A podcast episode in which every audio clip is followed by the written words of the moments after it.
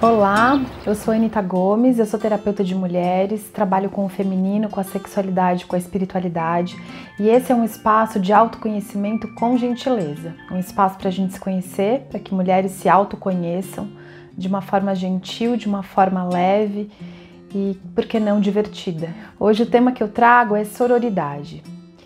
Você já ouviu falar nesse tema? Você já conhece esse tema? O que, que esse tema é, o que, que você sente quando você ouve essa palavra? Como é que eu vejo? Como é que eu vivo ele em mim? Como é que ele é para mim?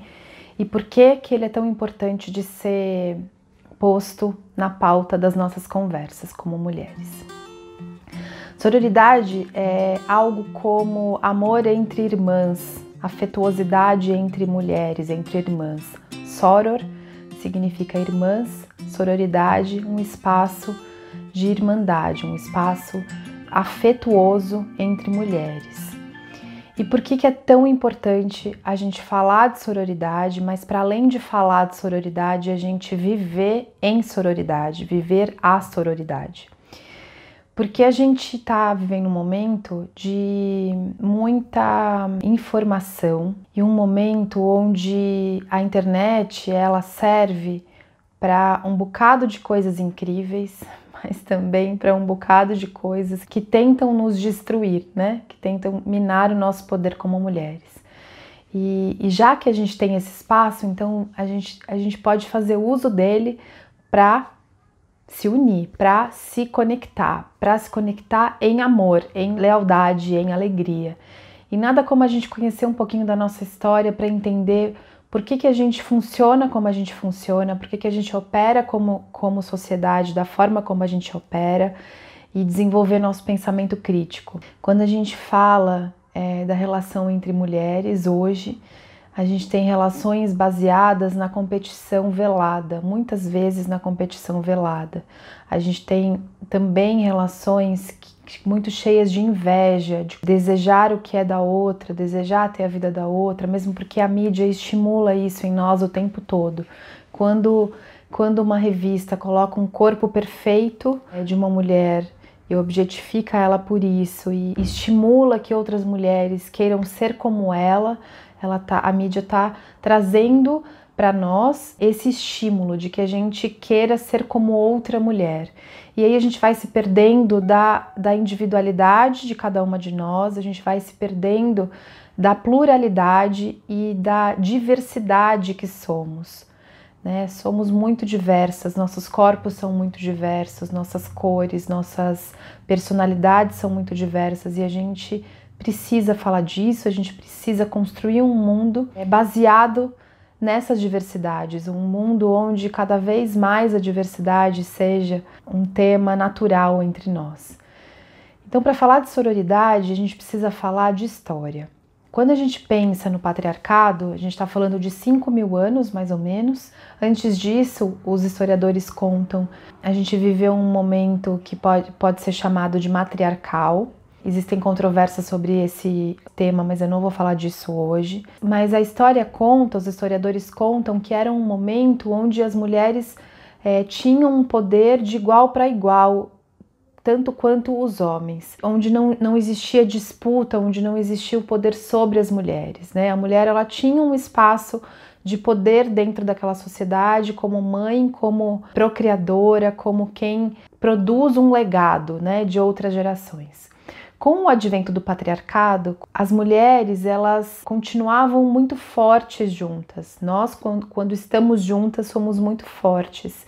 E a gente tem poderes que são ainda mais intensos quando a gente se junta, porque para além dos nossos cinco sentidos, a gente tem a nossa intuição, que é muito natural em nós, que é muito fluida, e o nosso faro, o nosso faro instintivo nos conta muita coisa. A gente se comunica para além dos nossos cinco sentidos. E isso é uma, uma força muito feminina. Quando o patriarcado vem e tenta aniquilar o poder feminino, o poder da mulher, ele traça como estratégia separar as mulheres, porque quando a gente está junto a gente é forte, então separadas a gente é, tende a se enfraquecer. E quando a gente olha para a história, tem momentos muito importantes de cisão da relação com as mulheres. Então a gente tem aí o um momento da Inquisição que nós nos conhecíamos quanto poder, poder mediúnico, poder paranormal que a gente tinha, que a gente dominava. Então eu sabia do seu poder, você sabia do meu, logo eu era perigosa para você e vice-versa, porque você poderia me delatar ou eu poderia te delatar. E esses poderes paranormais e mediúnicos, eles não eram bem-vindos naquela, naquele momento, né? Um outro momento histórico onde a competição entre nós ficou, ficou muito acirrada, onde a competição é, e a cisão começou a se dar nos períodos pós-guerra, onde os homens iam para as guerras e, e, aí a quantidade de homens ficou, ficou muito pequena poucos homens voltavam, e naquele momento um casamento representa uma posição social. Então, se eu tenho um parceiro, se eu tenho um marido, eu tenho um lugar dentro da sociedade. Se eu não tenho, esse lugar ele fica prejudicado. Então, ter um marido era sinônimo de status. E como éramos muitas mulheres para poucos homens, logo a gente virou rival, né? Tinha um homem para dez mulheres, dez mulheres competindo por um homem, sendo que o casamento era esse lugar de estratégia, o casamento como um lugar de um lugar social dentro desse status quo é, daquele momento. Hoje isso ainda impacta a nossa, a nossa vida muito. Existem outros fatores históricos onde a cisão entre nós acontece, onde a gente começa a se separar, mas a verdade é que a competição entre nós e a separação entre nós, ela não é natural, ela é imposta ela é imposta para romper com a nossa parceria, ela é imposta para que a gente perca força. Então, sabendo disso, estratégico seria a gente adotar novas formas de se relacionar entre mulheres. E hoje eu vim trazer aqui algumas formas muito práticas de como é que a gente pode introduzir a sororidade na nossa vida, introduzir apreciação entre nós para que a gente reconecte, para que a gente volte a, a ser força, para que a gente volte a ser colo quente umas para as outras, para que a gente volte a ser um lugar seguro quando a gente estiver junto de outras mulheres. A Diante Noda Bolen, ela fez um convite para que nós mulheres, para que a gente esteja em círculo, para que a gente entre em círculo de mulheres, para que a gente faça círculo de mulheres. Tem um livro chamado O Milionésimo Círculo. Ela diz que quando um milhão de círculos existirem no mundo, a gente tem, a gente, a gente começa a viver um novo modelo baseado na liderança circular, na não hierarquia, na troca genuína, na partilha. E esse convite é um convite muito gentil e delicado que eu, que eu acredito, que eu empreendo. A cada círculo de mulheres que eu chamo, é isso que me motiva, porque a gente precisa experimentar novas formas de se relacionar umas com as outras, que não pela competição e não pela inveja. Então, vou deixar aqui algumas formas para a gente praticar e começar a criar esse mundo mais gentil, mais fraterno, mais é, igual entre nós. Então vamos lá. A primeira forma da gente praticar a sororidade, da gente criar esse mundo composto de igualdade entre mulheres, onde mulheres não competem, é a gente perceber em nós quando é que a gente está competindo com uma mulher. Então vou te dar um exemplo. Quando eu vou me trocar para ir em algum lugar, se esse lugar, dependendo de quem estiver lá, eu vou com uma roupa ou eu vou com outra. Eu escolho a roupa que eu vou vestir muitas vezes baseada nas pessoas que eu vou encontrar nesse lugar. É, se isso acontece com você, pode ser que isso aconteça, observa se isso vem de um lugar de, de competir com alguém, principalmente com uma outra mulher. Competir no sentido de estar tá pelo menos igual, de não se sentir menos que outra mulher, de não se sentir abaixo, rebaixada. A gente tem uma tendência a ou se sentir superior ou inferior a alguém.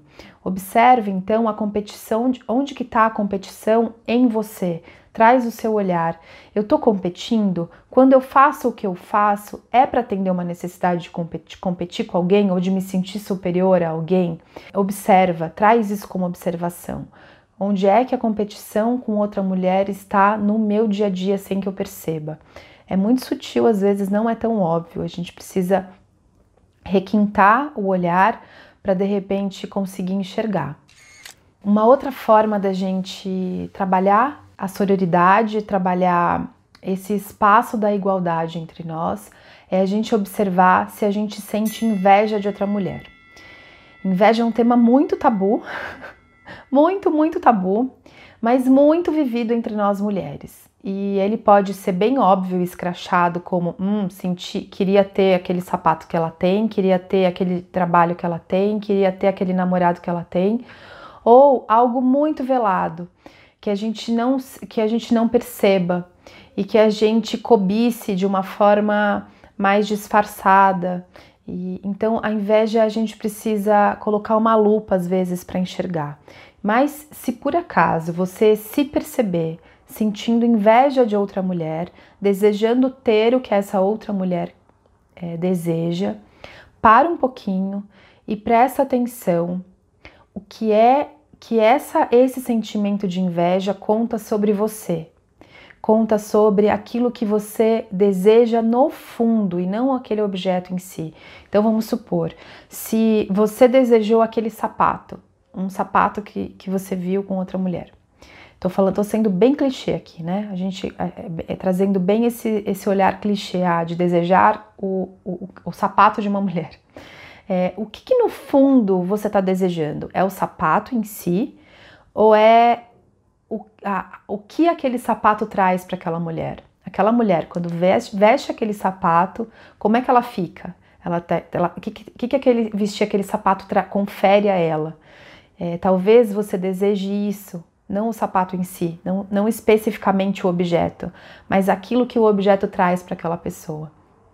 E aí você observa é, pode ser que aquela, aquele objeto, quando a mulher, aquela mulher veste aquele sapato, que ela fique mais elegante, que ela fique mais sensual, mais sedutora, mais atraente. Então, talvez você queira se sentir mais atraente, mais sensual, mais sedutora, ou talvez você, você critique isso em você e você não quer se sentir sensual, atraente, sedutora, você acha isso feio, é, mas no fundo, no fundo, você gostaria de ter um pouquinho daquele tempero. Então observa o que que é, aqui é um canal onde eu vou sempre convidar para a gente se autoconhecer. Então autoconhecimento com gentileza. Observa o que que desejar o que a outra tem conta sobre alguma alguma semente que está em mim, é, que já está em mim e que talvez eu só precise regar, né? Precise aguar, botar água para que essa semente floresça. Porque aí, se eu tiver um pouquinho disso, eu não vou precisar invejar outra mulher. Então, trabalhar com a inveja é algo que a gente precisa fazer para que a gente crie um mundo mais gentil, com relações entre mulheres mais seguras e confiáveis, tá bem? E aí, por último, o que eu gostaria de, de compartilhar aqui é algo que para mim foi muito importante quando eu aprendi, que é trazer um olhar apreciativo para outra mulher. Quando eu sinto, quando eu entro em competição ou eu sinto inveja de outra mulher, é muito provável que eu esteja vendo a minha luz refletida nela de alguma forma. E aí é muito bonito e muito importante que eu elogie isso que eu vi, que eu aprecie, que eu diga para ela isso. Nossa, é, eu vejo, eu vejo em você é, uma beleza que, que me encanta. Eu vejo em você uma inteligência que me inspira. Nossa, você é, traz na sua personalidade traços muito fortes que, olha, eu, eu fico muito inspirada quando eu vejo. Me inspira olhar e, e querer desenvolver um pouquinho isso em mim.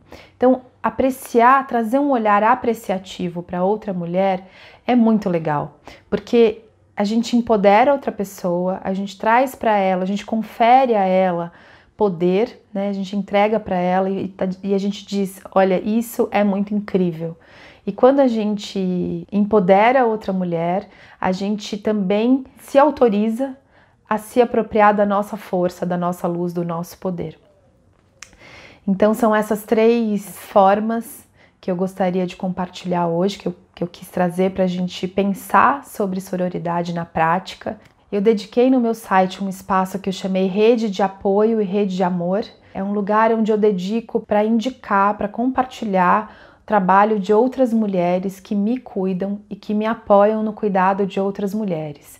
Eu queria convidar vocês hoje para conhecer essa minha rede de amor que eu chamei de rede de amor, com mulheres que prestam serviços, serviços muito inspiradores, que vocês vão gostar muito de conhecer. E a minha ideia é que essa lista cresça cada vez mais e que a gente se apoie, que a gente compartilhe, porque eu acredito num mundo gentil, generoso, num mundo onde a gente pode ser colo quente, onde a gente pode ser um útero seguro entre nós. E eu acredito muito que a gente pode deixar esse legado para as nossas filhas, para as nossas meninas, um legado de mulheres que confiam em outras mulheres e que são gentis umas com as outras.